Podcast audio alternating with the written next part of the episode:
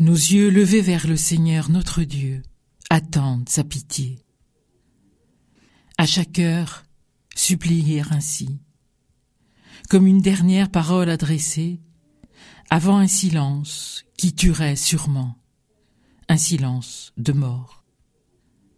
Une supplication qui prend avec elle les milliers de Philippins victimes du typhon, meurtriers de masse.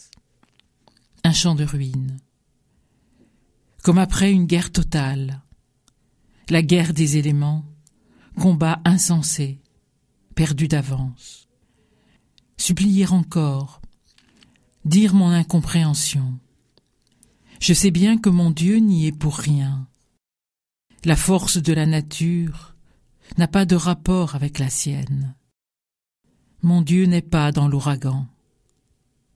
Mon Dieu a les yeux de chaque victime, car c'est la condition de l'homme bafoué en son humanité qu'il prend.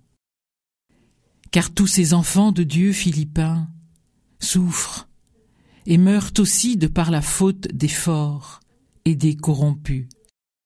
Leur maison n'était pas de vrais abris pour la vie, pour établir une demeure en sécurité pour les siens. Juste des tôles ondulées, qui ne protégeaient de rien.